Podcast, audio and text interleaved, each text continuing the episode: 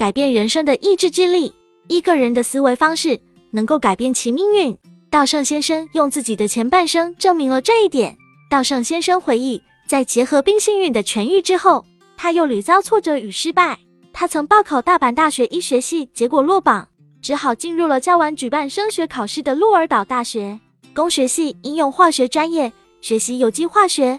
他毕业后也很不走运，恰逢日本因朝鲜战争而社会需求大幅下滑，经济极不景气的高峰期。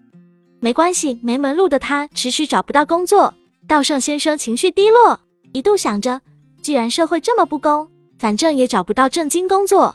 干脆去当一名有知识、有文化的黑帮分子好了。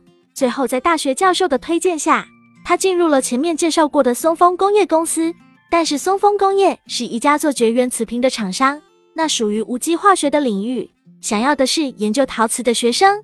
所以，稻盛先生急忙找到无机化学的教授，学习了半年，写了一篇关于粘土研究的毕业论文。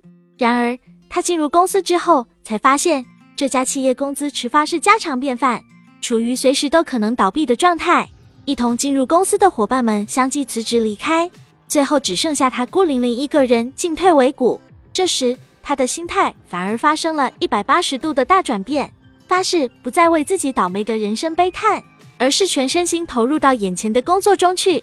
就像前面讲过的那样，稻城先生干脆将锅碗瓢盆搬到研究室里，住在那里潜心做实验。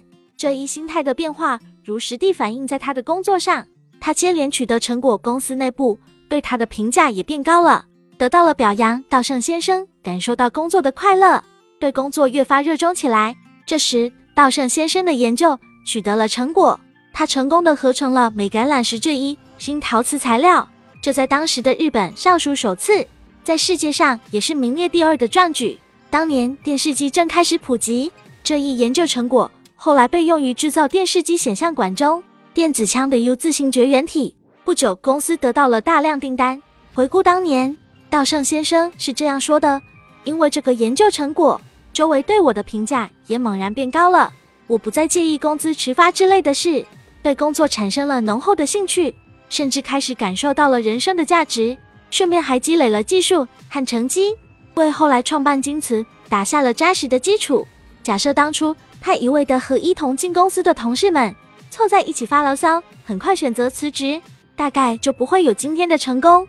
一直以来都不尽如人意的人生，之所以能好转，靠的正是稻盛先生心态的转变。进一步说，靠的是他对现实及社会的思维方式的转变。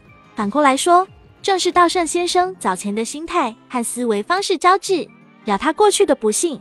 稻盛先生说，正因为有了这样的体验，他才确信自己的意志。可以左右命运的好坏。